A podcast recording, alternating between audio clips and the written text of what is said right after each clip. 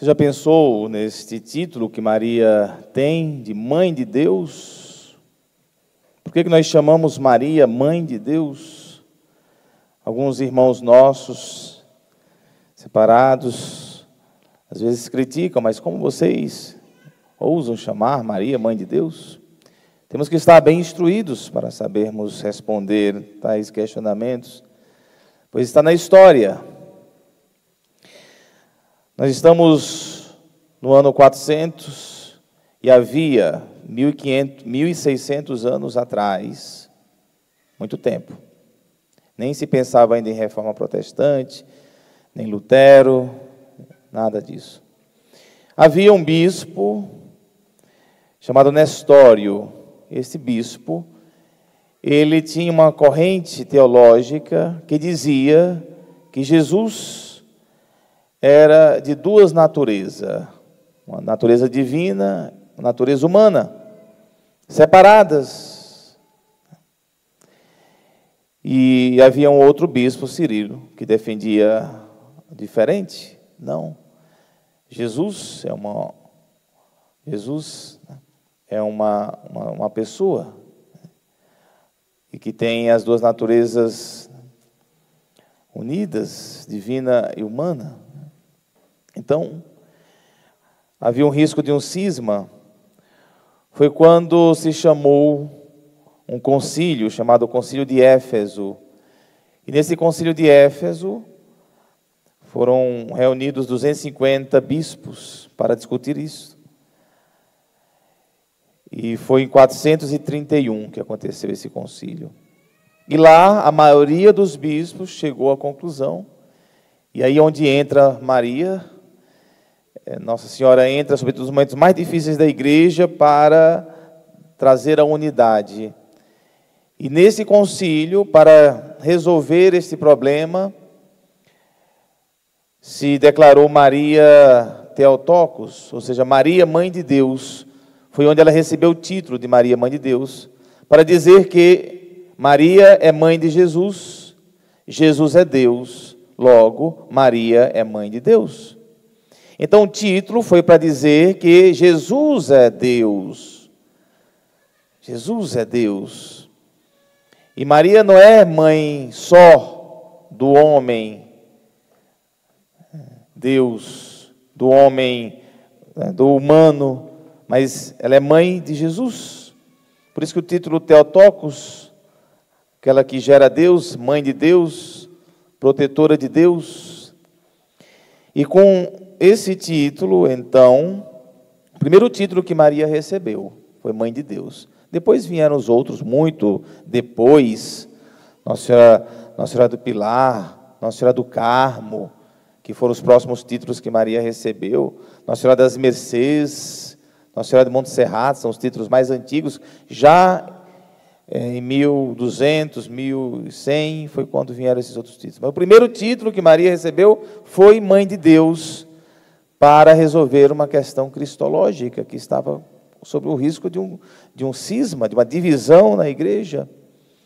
E naquele concílio de Éfeso 431, Maria trouxe a paz, trouxe a paz à igreja.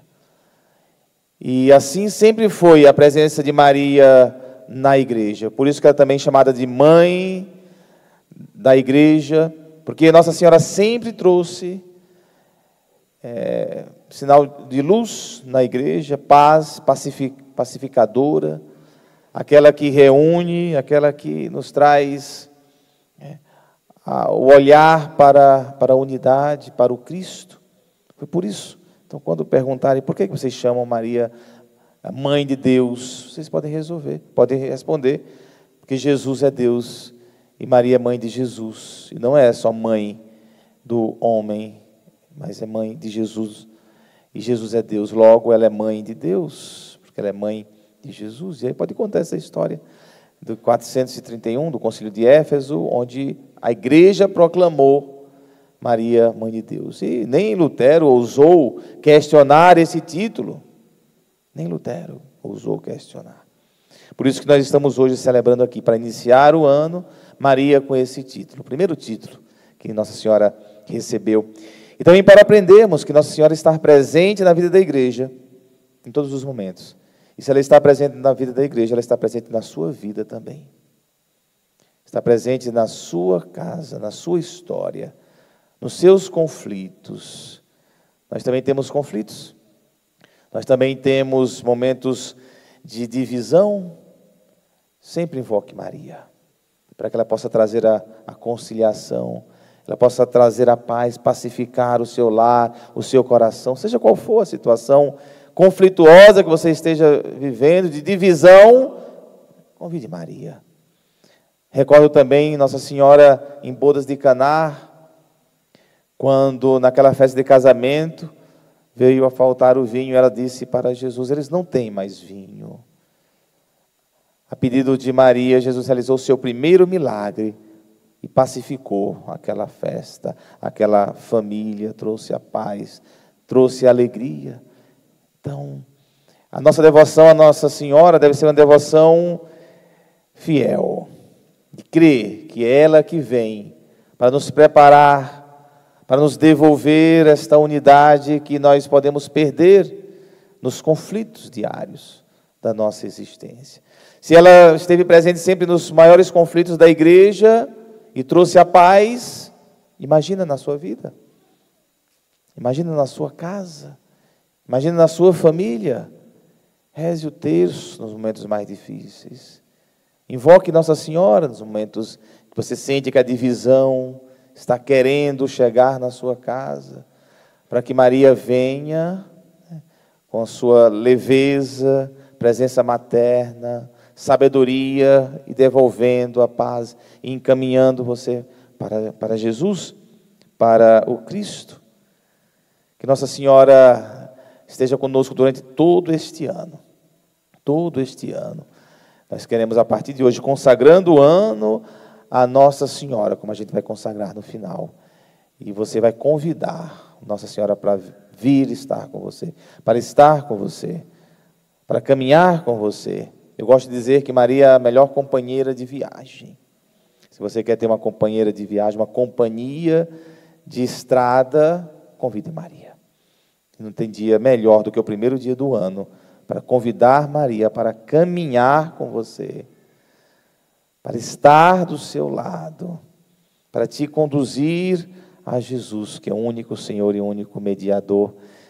Como é maravilhoso ter Maria conosco, como é grandioso ter Nossa Senhora junto conosco. É uma presença que a gente não pode abrir mão de jeito nenhum. De jeito nenhum. Desde criança eu tenho isso comigo. Te... E como eu fui beneficiado com a minha devoção mariana desde criança, sentindo que ela estava ali e qualquer situação difícil ou risco de feridas abertas, estava Nossa Senhora cuidando né? e trazendo a cura que a gente precisa. Que seja hoje para nós esse dia de convidar Maria para caminhar conosco todos os dias deste ano. Louvado seja o nosso Senhor Jesus Cristo. Para sempre seja louvado.